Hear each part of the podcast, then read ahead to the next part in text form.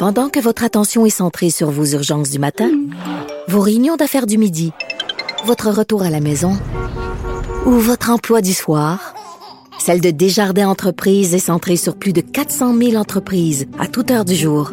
Grâce à notre connaissance des secteurs d'activité et à notre accompagnement spécialisé, nous aidons les entrepreneurs à relever chaque défi pour qu'ils puissent rester centrés sur ce qui compte, le développement de leur entreprise.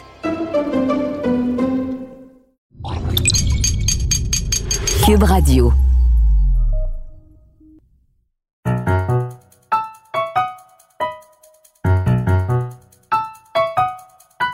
Ici Mathieu Boccoté et bienvenue aux Idées mènent le monde.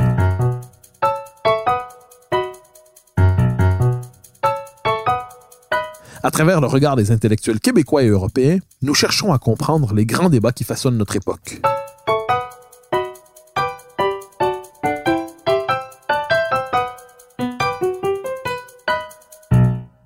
On cherchera longtemps à comprendre ce qui est arrivé aux sociétés qui ont traversé pendant un an et demi le confinement, ou plus exactement les confinements en répétition. Les historiens nous éclaireront, mais la parole des philosophes sera aussi particulièrement éclairante, car ce sont les coordonnées fondamentales de l'existence humaine qui ont été altérées par cette expérience improbable.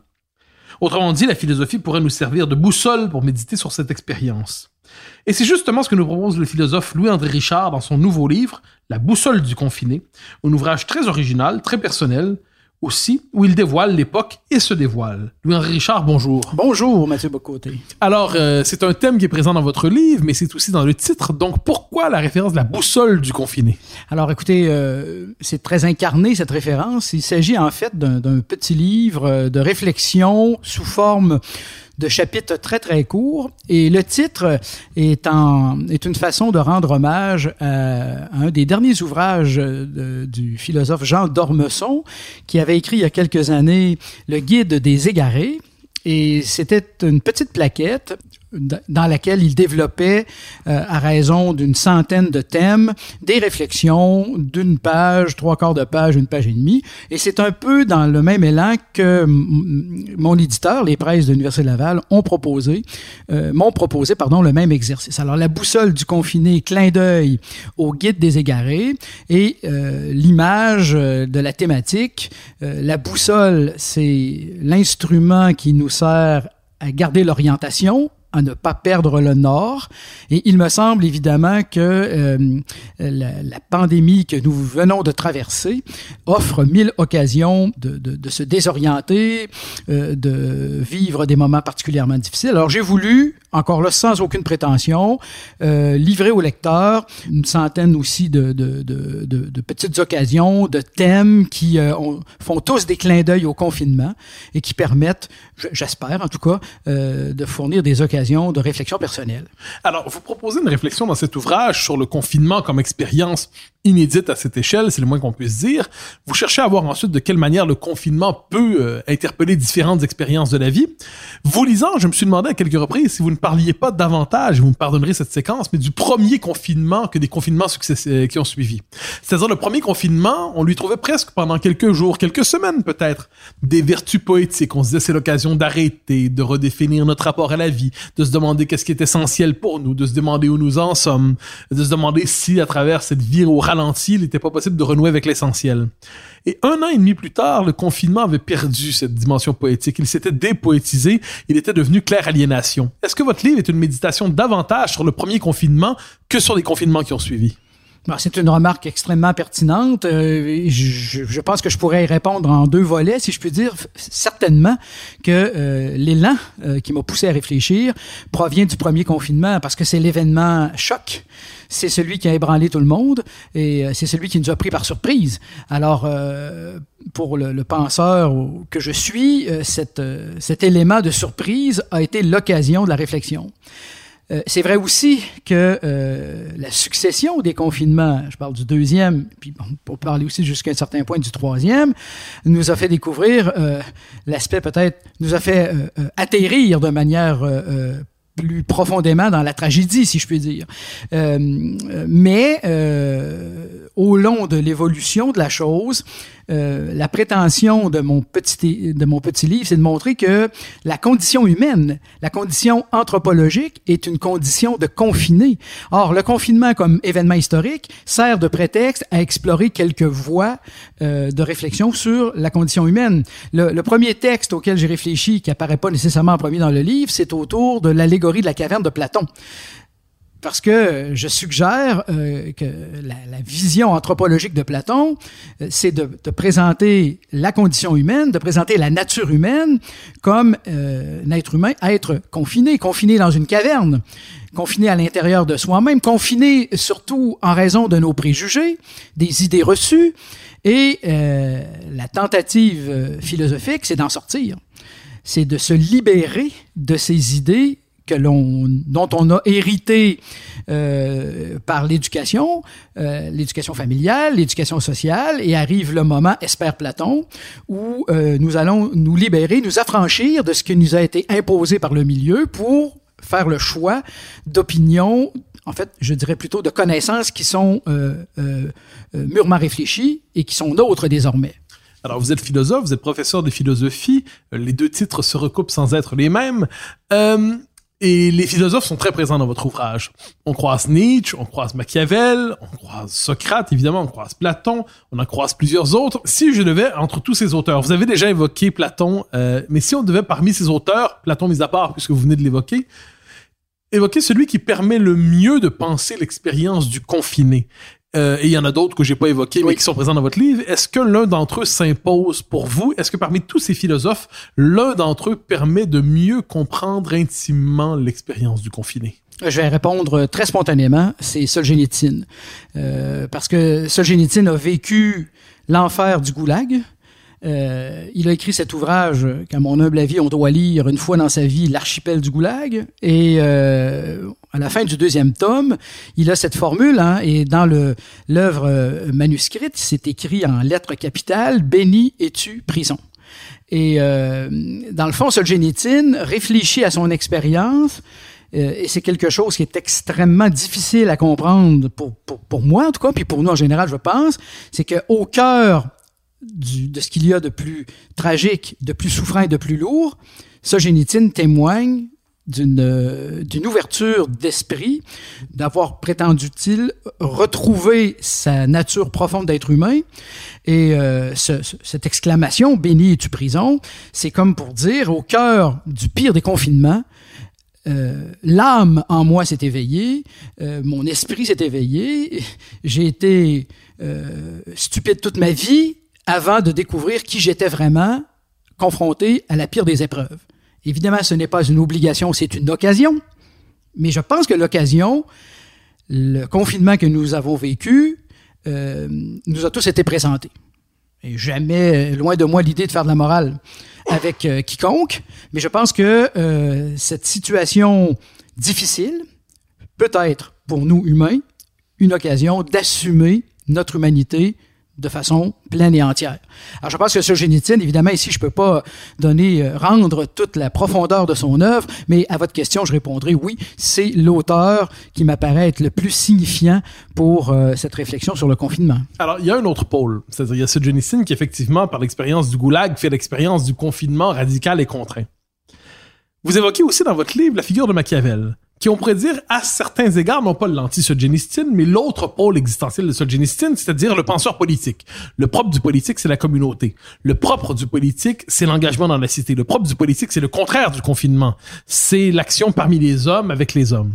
Et vous évoquez que Machiavel, dont la réflexion nous éclaire encore aujourd'hui, je pense pas seulement au prince, je pense au discours sur la première décade de Tite-Livre, on pourrait en évoquer d'autres, l'histoire de Florence. Euh, Machiavel lui-même, dont la pensée nous éclaire sur le politique, donc sur la vie déconfinée, la vie même de Machiavel se passe sous le signe du confinement. J'aimerais vous entendre, à cause d'une épidémie plus sévère que celle que nous avons connue, j'aimerais vous entendre sur cette expérience. Est-ce qu'il y a un paradoxe dans l'œuvre de Machiavel et la vie de Machiavel? Qu'est-ce qui vous amène à introduire Machiavel dans votre ouvrage?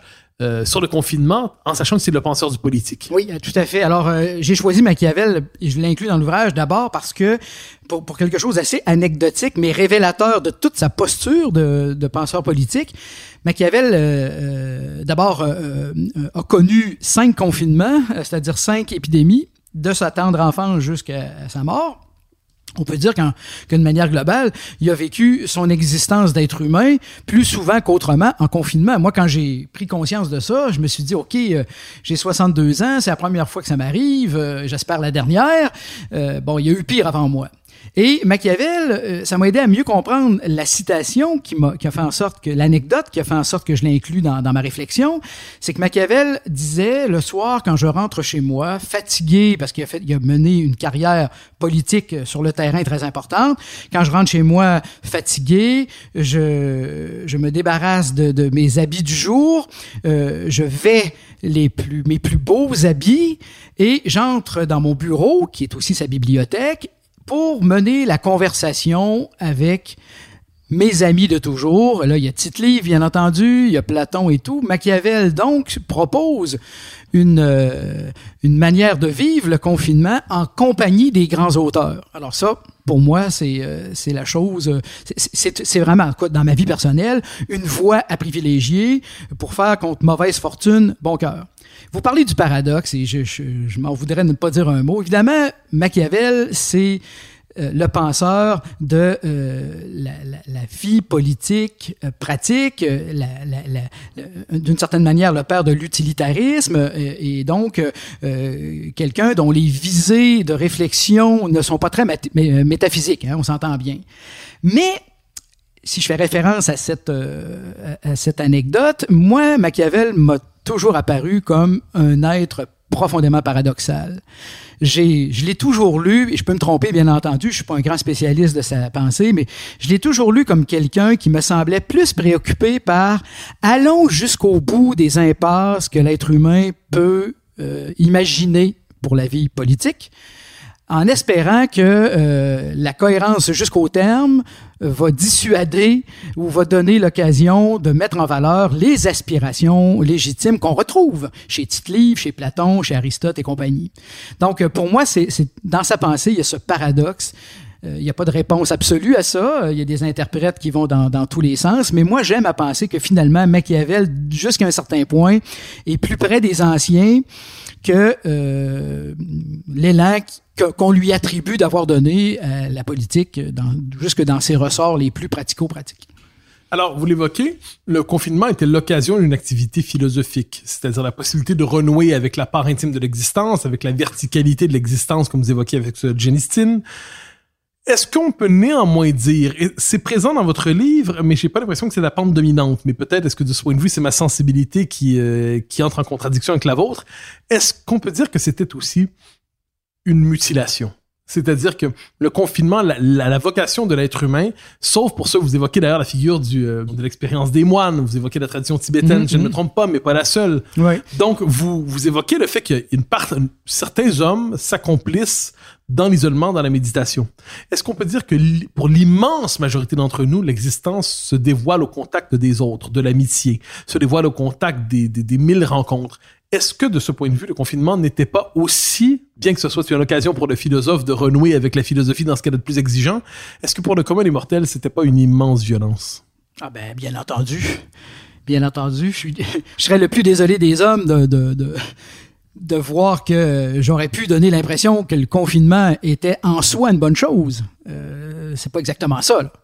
Et euh, l'autre chose aussi, euh, tous les exemples dont je me suis servi pour parler, je dirais, des avantages bénéfiques du confinement, chez les philosophes les plus illustres, ça ne, ça ne conduit jamais au repli sur soi. Même la méditation du connais-toi toi-même, la méditation sur notre propre condition d'être confiné, est une, est un, une condition sine qua non euh, à l'amitié, à la vie avec autrui, à l'alonomie, puisque j'ai parlé de ce concept dans mon livre, c'est-à-dire à, l'ouverture aux autres. Euh, c'est paradoxal, ça aussi, mais je pense que personne ne devient vraiment lui-même si ce n'est quand il sent des liens avec autrui. Alors, bien entendu, j'ai fait allusion aussi dans un des chapitres, moi je m'inquiète de l'effet du confinement sur les enfants. Euh, sur leur avenir.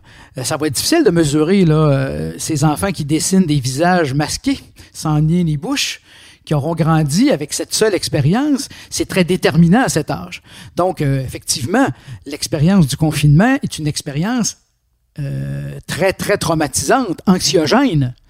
Euh, je ne veux pas du tout nier la chose. Mais, parce qu'il y a deux choses là-dedans. Là. Vous, avez commencé votre entrevue en me, en me faisant parler du fait que j'exploite l'idée que nous sommes des êtres de conditions confinées. Alors, je parle en, prof de philo, là, hein, de conditions confinées. Le confinement comme événement, c'est autre chose. C'est une occasion, je répète, sans être nécessairement une obligation. Et si vous me permettez de redire, de revenir vite sur Solzhenitsyn, quand on lit l'archipel du Goulag, le chapitre euh, où il est question de bénite prison, il est la fin d'un chapitre qui s'appelle Élévation, et l'autre qui suit, c'est Dépravation, si je me souviens bien. Et c'est l'expérience de tous ces prisonniers qui, sont, qui se sont suicidés à cause de l'expérience du, du goulag. Donc, euh, c'est la même chose, à, je dirais à moindre mesure, mais quand même, c'est la même logique pour le, le confinement.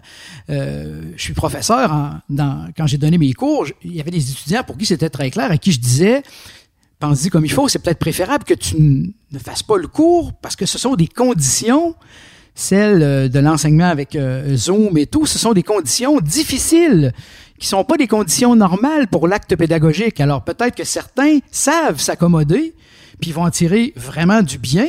Pour d'autres, c'est peut-être préférable de s'abstenir, puis c'était le cas là, en se disant quand les choses vont revenir à la normale, euh, ce sera le temps de reprendre des choses. Et bon, j'aspire à ça, j'ai bien hâte de retrouver le contact humain qui est euh, absolument primordial.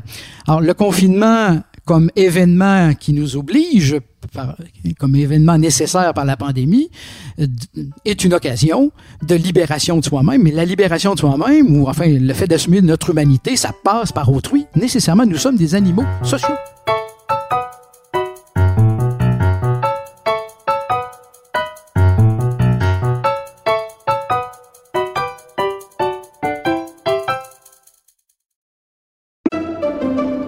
Pendant que votre attention est centrée sur cette voix qui vous parle ici, ou encore là, tout près ici, très loin là-bas, ou même très, très loin. Celle de Desjardins Entreprises est centrée sur plus de 400 000 entreprises partout autour de vous. Depuis plus de 120 ans, nos équipes dédiées accompagnent les entrepreneurs d'ici à chaque étape pour qu'ils puissent rester centrés sur ce qui compte, la croissance de leur entreprise.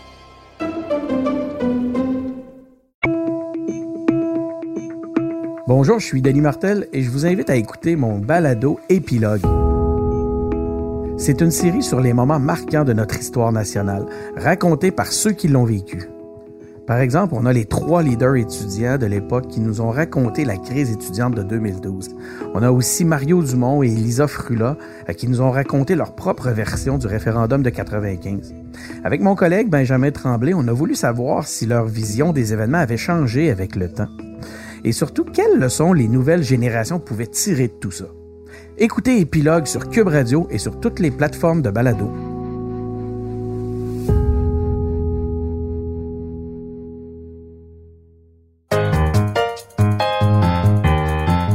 Alors, vous évoquez dans votre livre, et c'est peut-être un des passages les plus personnels, bien que ceux qui vous connaissent de près ou de loin savent que ça vous est, c'est une, présence que vous c'est une rencontre que vous avez eue dans votre vie. Euh, vous évoquez, vous avez une très belle phrase, je, je la dis de mémoire, mais l'occasion fait le compagnon. Oui, C'est-à-dire, oui. En, gros, euh, les amitiés naissent de circonstances. Et on a souvent cette formule, il y a des vieux amis d'enfance, il y a des amis d'université. Il fut un temps où on avait des amis de l'armée. On a des amis du temps de notre engagement dans un parti politique si on était militant. Dans, un- il y a des engagements sous le signe du travail. Bon. Et il y a des engagements où vous êtes, euh, où vous animez la vie intellectuelle à Québec, mais pas seulement, vous multipliez les ouvrages. Et vous avez créé une occasion sous le signe de Saint-Augustin avec Gérard Depardieu. Alors, j'aimerais vous entendre, et ce ne sera pas une parenthèse de notre entretien, je pense que c'est une illustration. Oui. Mon sentiment, c'est que le confinement a été une blessure, une des premières victimes du confinement, quoi qu'on en dise, c'était l'amitié.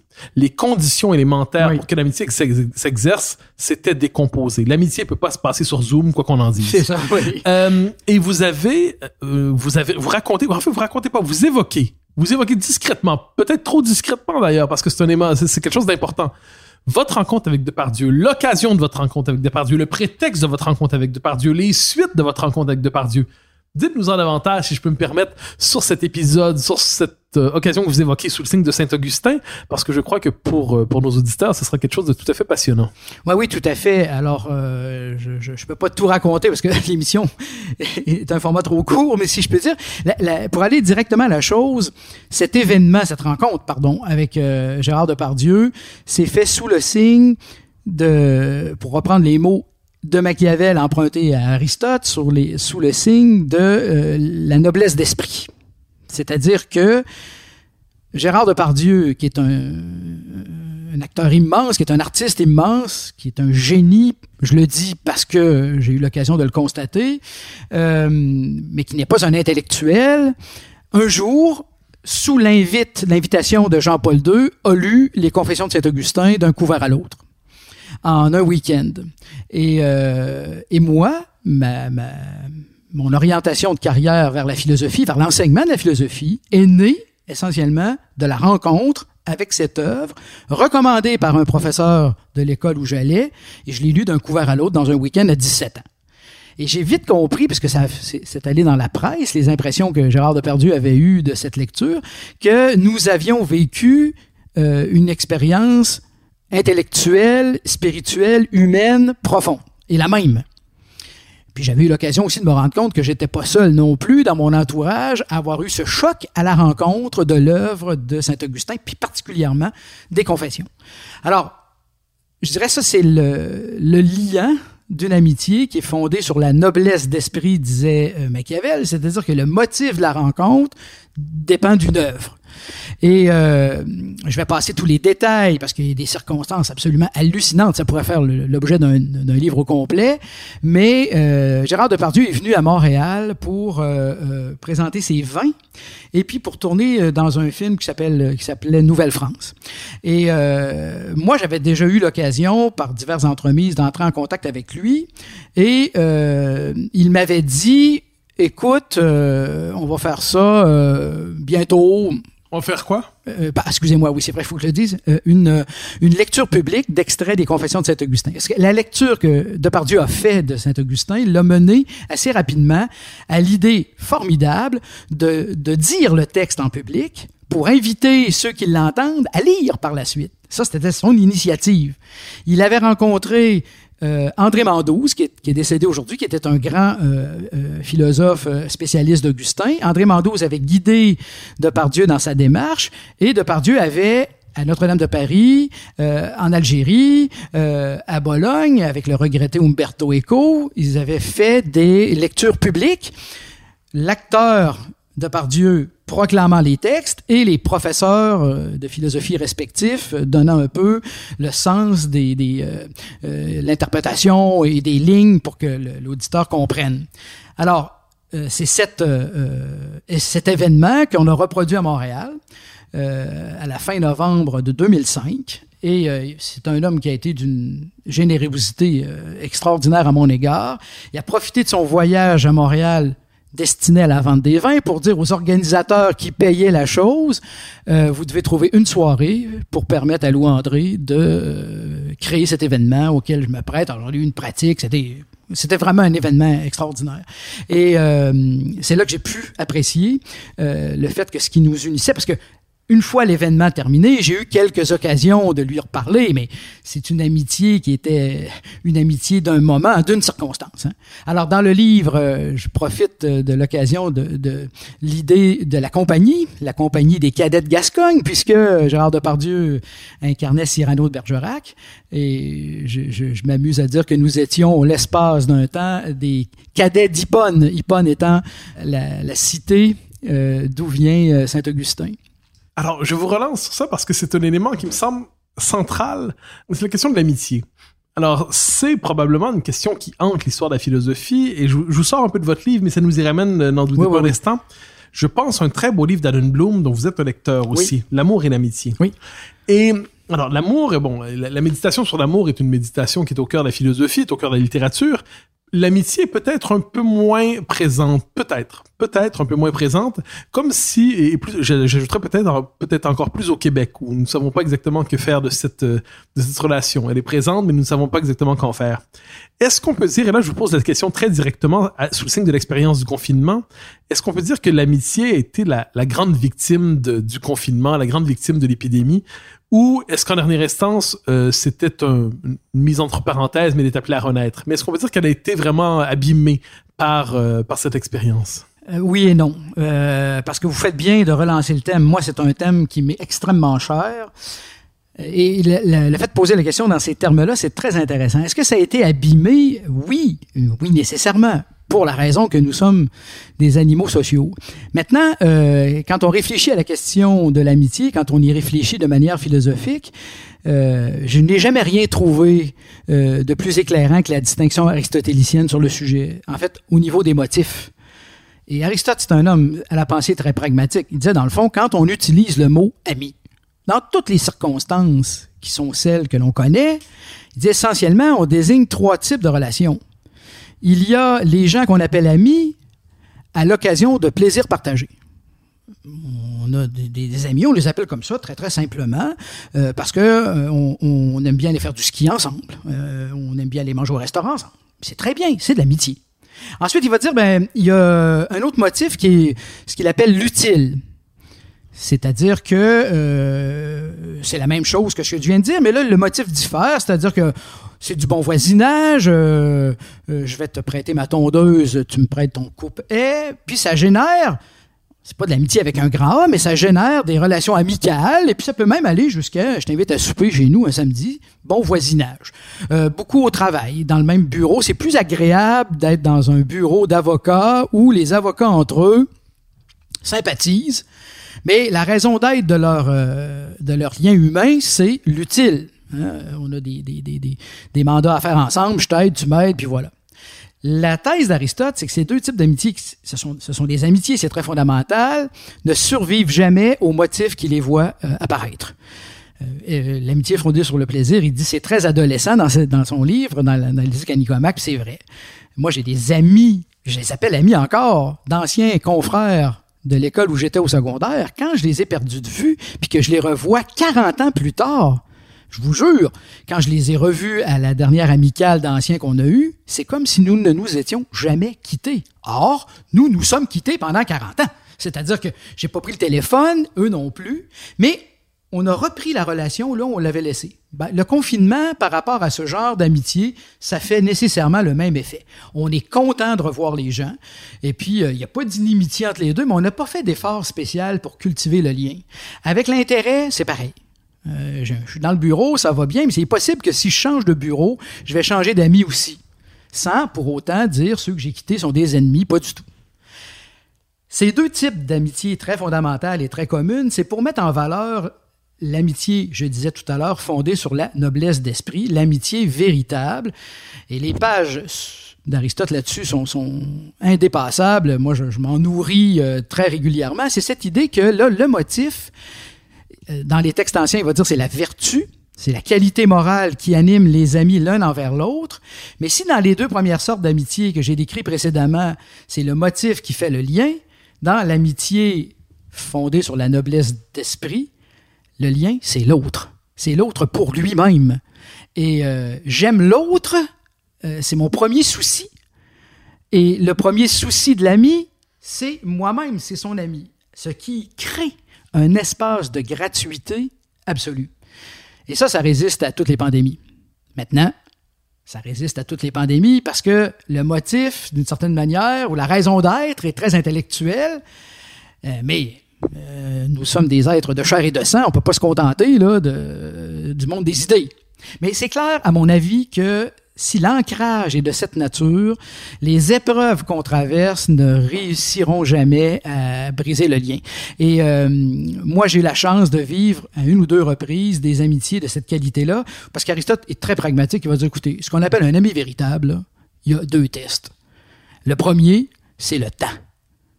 Mais là, le test est passé quand l'un des amis décède. Je pourrais dire, j'ai eu cet ami toute ma vie. La vie est terminée. Je l'aurai encore, mais je suis mort.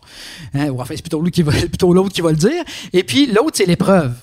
Et là, il y a un, un mot, j'en parle souvent avec mes étudiants parce que je l'applique pour ma vie, c'est très compliqué. Il va dire une amitié digne de ce nom fait passer le vrai avant le sentiment. La vérité avant l'émotivité. Et ça peut paraître simple dit comme ça, mais c'est très complexe. Aristote va dire la plus grande des épreuves, c'est de dire avec franchise à son ami la vérité que nous pensons être celle qui doit être dite, surtout à l'occasion où tout le reste de l'entourage vient flatter cet ami. Et si cet ami est sensible à la flatterie des gens qui l'entourent, il risque de traiter son véritable ami avec beaucoup de dureté. Mais si on passe à travers ça, le lien qui en découle est un lien plus fort et plus durable. Moi, j'ai vécu ça au moins une fois dans ma vie et je l'oublierai jamais. Et, euh, et, et c'est vrai que cet ami que j'ai conservé, ça a scandalisé des gens autour qui ont dit, ben oui, mais c'est pas possible euh, de- d'avoir agi de la sorte et tout, parce que dire le vrai, c'est dire ce qu'on pense être vrai. Ça se peut que ce soit pas vrai, objectivement parlant. Ouais, mais so what? J'ai été franc, avec la modestie de dire je pense que la chose est comme ça. J'ai pu recevoir l'opprobre de celui à qui je l'ai dit, mais quand les choses se rétablissent, qu'est-ce qui arrive? L'ami vient vers l'autre et dit Voilà, tu étais le seul qui avait raison. Alors, vous évoquez, on a évoqué la question de l'amitié. Vous, on pourrait dire qu'un autre pot, donc l'amitié abîmée par la COVID, mais l'amitié qui survit au confinement. Il y a un autre pôle dans votre ouvrage. Je, je ne dirais pas la fuite, mais à tout le moins, c'est la possibilité euh, de se dérober au confinement. Bon, vous avez évoqué tantôt par le travail de la pensée, mais quelquefois le corps a ses propres exigences. Et vous avez un article tout à fait intéressant sur la bicyclette. Oui. Alors, c'est c'est un peu, on, on le voit pas venir, on le voit pas arriver, et il apparaît comme tel la bicyclette. Alors, pourquoi la bicyclette apparaît dans une réflexion sur le confinement? Ça devient, d'abord, ça devient l'ultime espace de liberté dans le, dans le confinement, une occasion de de s'éprouver soi-même. Qu'est-ce que la bicyclette vient faire dans ce livre? Ah, ah, Merci de poser la question. Alors, vous avez d'entrée de jeu souligné que mon livre était très personnel. Et là, c'est l'occasion de, de- de le vérifier. En fait, pourquoi la bicyclette? Parce que c'est mon sport préféré. Et euh, en amont de cela, il y a cette idée, euh, une autre maxime que les Grecs aimaient, un esprit sain dans un corps sain. Moi, j'ai j'ai écrit dans un autre chapitre que à mon avis, il y, a, trois ingrédients susceptibles de nous aider à passer à travers un drame comme le confinement. La lecture, l'écoute de la musique l'activité sportive. Moi, en tout cas, personnellement, ça m'a beaucoup aidé. La lecture, je pense pas être obligé de vous en convaincre, mais euh, le sport, pour moi, en tout cas, l'activité, ça n'a pas besoin d'être euh, très intense, mais régulièrement, en tout cas, moi, ça me fait un bien énorme. La bicyclette, dans le contexte, c'est un clin d'œil à Arthur Conan Doyle, le père de Sherlock Holmes, parce qu'évidemment, c'est aussi l'œuvre de Conan Doyle qui m'a donné le goût de la lecture quand j'étais euh, jeune adolescent. Et puis, j'ai découvert que Conan Doyle, pardon, était un amant du vélo. Alors moi, je suis, je fais du vélo depuis euh, la même époque où j'ai commencé à lire, euh, très très tôt. Et pourquoi le vélo plus que ça? Ben parce que euh, dans mon amour de la bicyclette, euh, j'ai toujours été fasciné, bien que je ne sois pas un, un- un professionnel de la chose, du fait que les cyclistes font des sacrifices physiques énormes. C'est peut-être la discipline sportive la plus euh, dure pour le corps humain.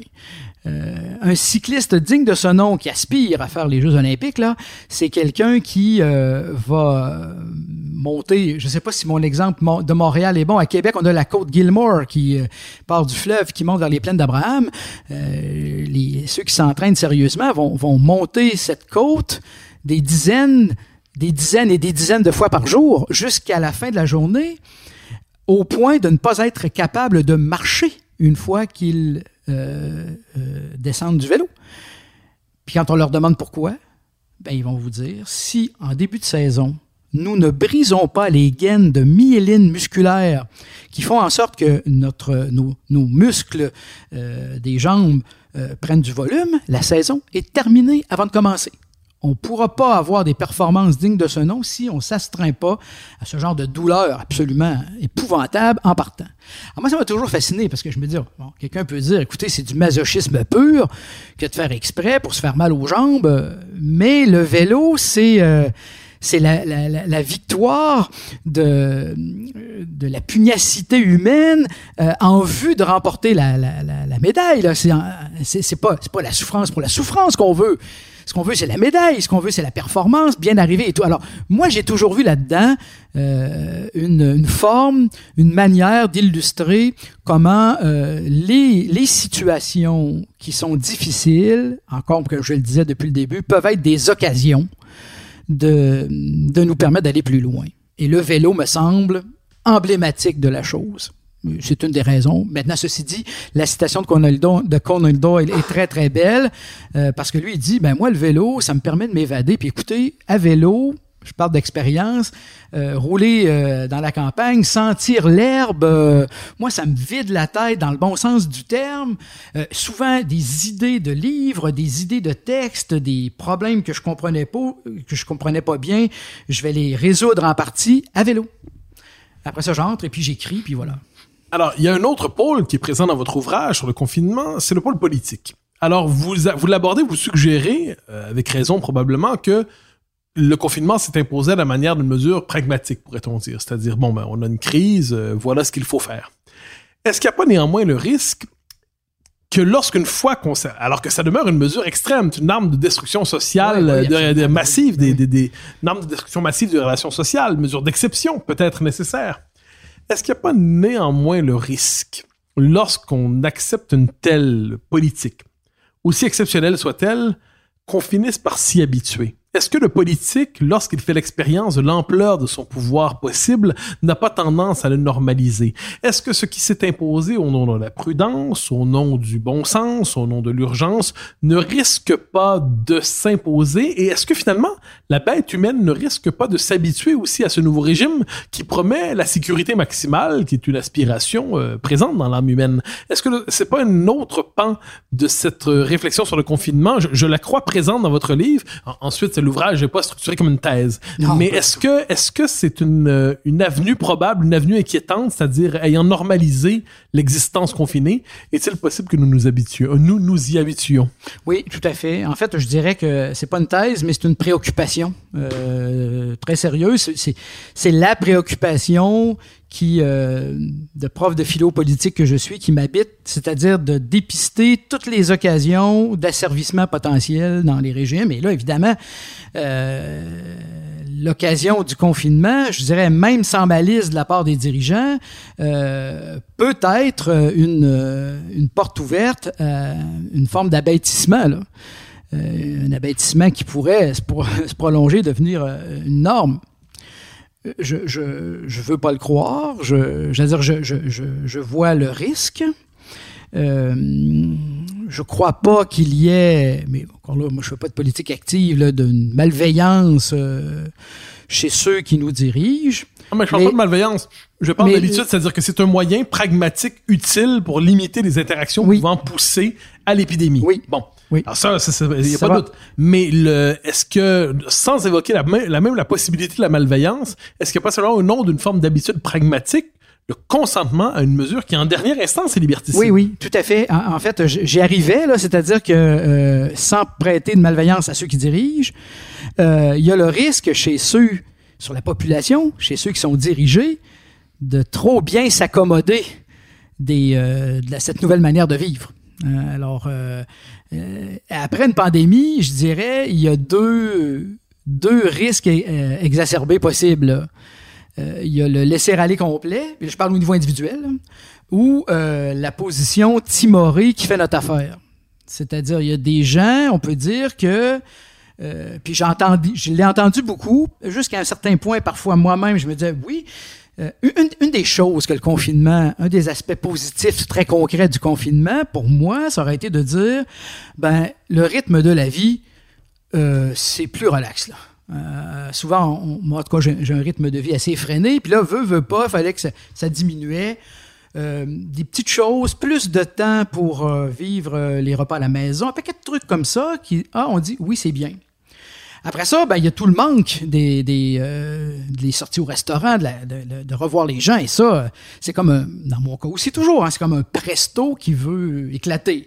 Alors, il y a les deux tendances. Moi, je pense qu'il y a le danger, et c'est peut-être une des façons de répondre à votre question, de voir une partie de la population trop bien s'accommoder de l'espèce de société cocooning. Là. Et pour ces gens-là, ça va être une façon de dire, ben, donnez-nous des... On va bien vivre avec toutes les restrictions, euh, on n'en demande pas plus. Et l'autre aspect, euh, comme on l'a vu aussi dans d'autres tendances, c'est de dire, ben là, maintenant que euh, c'est derrière nous, tout explose et cette espèce d'explosion, on sans dire que c'est de l'anarchie, a des, des, des, des élans, des, des, des saveurs d'exagération. Moi, je mets, je mets en perspective deux ex- exagérations possibles. Et euh, j'ai toujours euh, dit, je pense toujours et je crains toujours que, euh, que, que la démocratie dans laquelle nous sommes inscrits, que nous devons protéger, que nous devons bien aider à s'épanouir, court toujours le risque de, euh, de la dictature de l'intérieur, c'est-à-dire euh, où chaque euh, démocrate devient le tyranno d'une tyrannie qu'il s'inflige à lui-même. Et il me semble, si j'ai bien compris la manière dont vous amenez la question, que là, il y a un danger euh, qui pourrait mener à une espèce d'asservissement du démocrate par lui-même. Alors, dans votre livre, le concept d'épidémie, vous l'utilisez, vous l'extrayez de la présente épidémie pour penser d'autres phénomènes sociaux. Et en effet, euh, au moment où se déployait l'épidémie, euh, ce qu'on a connu, se déployait aussi une épidémie idéologique assez particulière dont on parle beaucoup, qui était présente auparavant, mais qui semble s'être accélérée. C'est ce qu'on appelle le wokisme. Euh, et vous avez quelques passages dans l'ouvrage où vous confessez votre inquiétude devant la diffusion en accéléré du wokisme, devant ce qu'on pourrait appeler l'épidémie du wokisme, une forme d'épidémie idéologique où tous en sont atteints d'une manière ou de l'autre, même s'ils ne le savaient pas nécessairement.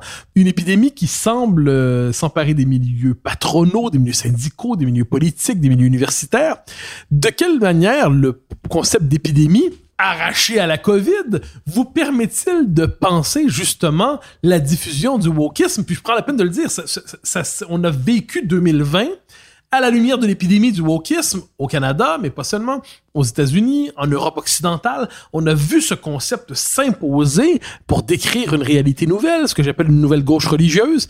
De quelle manière utilisez-vous le concept d'épidémie pour penser le wokisme? En fait, euh, très concrètement, euh, le, jour, la veille où euh, on a été invité au confinement ici au Québec en mars 2020, j'étais ici à Radio-Canada pour faire une émission et euh, l'animatrice de cette émission a, hum, a décrit le cégep du Vieux-Montréal comme étant le cégep le plus woke de Montréal. L'anecdote, c'est qu'il y avait un professeur du cégep en question, il y avait l'animatrice bien sûr et moi-même, et pour les trois, on était un petit peu dans l'embarras. Elle avait utilisé l'adjectif sans trop savoir exactement ce que ça pouvait vouloir dire, et puis elle nous a posé la question, en tout cas moi, de, mon côté, je, je pense que c'était une des premières fois que j'entendais le mot. Je comprenais pas du tout ce que ça voulait dire. Ça s'est terminé euh, rapidement en disant bon, c'est sans doute pour dire que c'est euh, le cégep le plus éveillé de la région de Montréal. Bon, c'est ce que le mot veut dire. Positivement connoté, Posi- alors? Tout à fait. Et, euh, mais je, je, je voyais pas très bien où ça allait.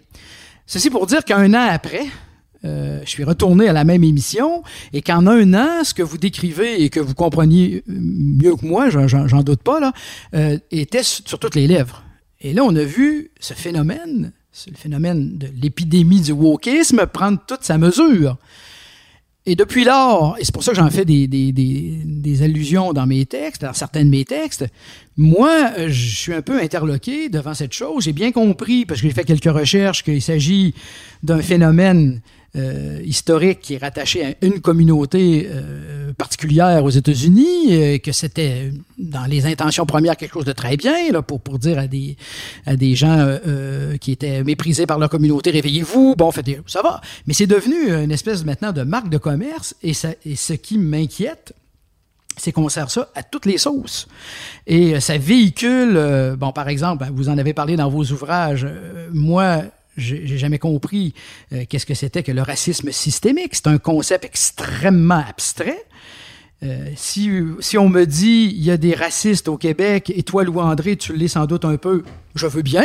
Je veux bien dire qu'il y a peut-être des occasions dans ma vie où peut-être j'ai été raciste à des moments précis, mais on ne me fera pas dire que je suis un raciste euh, tout court. Puis encore moins de voir ça de manière systémique. Mais j'ai compris que cette euh, espèce de posture est de l'ordre de, l'idéologie quand j'ai commencé à comprendre qu'il y a une espèce de volonté de faire un procès à l'histoire euh, par une inquisition qui connaît pas bien les tenants et les aboutissants historiques en jeu. Et ça, ça me fait très peur. Et je, je pense, c'est pour ça que j'en donne quelques germes dans ma réflexion, mais là, j'en suis venu à penser que ce qu'on appelle le wokisme est la nouvelle mouture d'une nouvelle idéologie, un peu comme le communisme l'a été, qui est installée ici là, pour quelques générations. Et je pense vraiment que c'est peut-être euh, la, la, la, nouvelle euh, gauche, euh, si on peut parler ainsi, là, systématique, qui, qui, qui, qui impose de nouveaux canons, parce que les enfants grandissent là-dedans. Et mais je, pas, je ne suis pas pessimiste parce que je me dis dans deux générations, la nature va réclamer ses droits. Là. Il y a tellement des choses ahurissantes là-dedans sur la question de la guerre des genres, le sexe et tout, que à un moment donné, il faut voir que ça va revenir de toute façon à quelque chose de plus, plus près de la réalité. Mais en attendant, je pense qu'on n'est pas sorti de l'auberge. Alors nous arrivons à la, au terme de cet entretien et je me permets une dernière question sur votre ouvrage directement. Euh, imaginons un lecteur qui, euh, qui lit votre ouvrage, qui le termine et il se demande que, que doit-il en retenir essentiellement? Que doit-il, euh, que doit, parce que c'est un ouvrage que je l'ai dit est dispersé en une série de réflexions. Euh, c'est une série de petits chapitres. Oui, oui. Bon, et mais le lecteur se dit mais tout ça est tout à fait passionnant. Euh, que doit-il néanmoins en retenir s'il devait en retenir une leçon de ces euh, de ces nombreux articles sous le signe du confinement? Le meilleur, c'est l'intérieur. Le meilleur, c'est l'intérieur. Ça, ça m'apparaît être la ligne qui donne le ton à tout le reste. Parce que, euh, bon, c'est un, clin d'œil à Socrate, au connais-toi toi-même. Évidemment, je suis un prof de philo, c'est quelque chose, mais je pense que un, un, des problèmes de notre époque, c'est que, euh, pour toutes sortes de raisons, c'est pas propre à notre époque, remarquez, là, mais avec euh, les moyens qu'on a aujourd'hui, on est hors de nous-mêmes de mille façons, des centaines de fois par jour. C'est de plus en plus difficile d'entrer en soi-même. Euh, vous avez écrit une chronique fort intéressante sur la lecture, puis les dispositions de la lecture. Tout récemment, vous avez fait ça. En fait, bref, il y a là-dedans cette idée de dire que pour, pour, pour lire, on doit s'arrêter. Et c'est pas juste s'arrêter euh, physiquement, il faut entrer en soi-même. Et euh, ben, toutes les occasions euh, que nous pouvons découvrir, de poser ce geste d'entrer en nous-mêmes, ce sont des occasions qui nous permettent d'aller au cœur de notre propre confinement. Quand je dis que le confinement extérieur, c'est une occasion, c'est une occasion pour entrer en soi-même. Alors, euh, il me semble que tout ce que j'ai fait converge euh, dans cette euh, conviction que le meilleur est l'intérieur. J'ai toujours dit, comme prof de philo, ma tâche, c'est de d'aider à ce que les jeunes brisent leurs illusions sans rompre avec leurs aspirations si on ne fait que briser des illusions, on devient cynique. Et le cynisme, c'est une contrefaçon de l'humanité. Euh, si on vit dans le déni euh, ou dans une espèce de paradis fleur bleue, ça aussi, ça brise l'humanité. Il y a des aspirations, dont celle de vivre pleinement notre intériorité, qui ont besoin de disposition pour s'épanouir. Et pour ça, il faut lutter contre tout ce qui nous illusionne, souvent de choses très superficielles, euh, mais qui nous sollicite tellement que c'est difficile d'y résister. Louis-André Richard, c'était un immense plaisir de vous recevoir aux Idées le monde. Je rappelle le titre de votre ouvrage, La boussole du confiné, auprès de l'Université Laval. Merci infiniment. Bien, merci beaucoup de la conversation.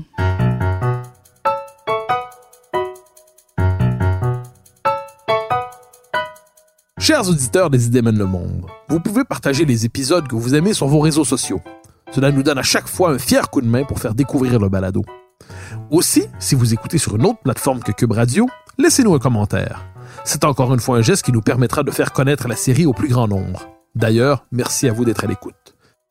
Vous pouvez me suivre sur Twitter et sur Facebook. Vous pouvez également lire mes chroniques chaque mardi, mercredi, jeudi et samedi dans le Journal de Montréal. Vous pouvez aussi me suivre à la Joute sur LCN, ainsi qu'à l'émission de Richard Martineau à Cube Radio. Recherche et animation. Moi-même, Mathieu Bock-Côté. Montage et réalisation, Anne-Sophie Carpentier. Une production de Cube Radio.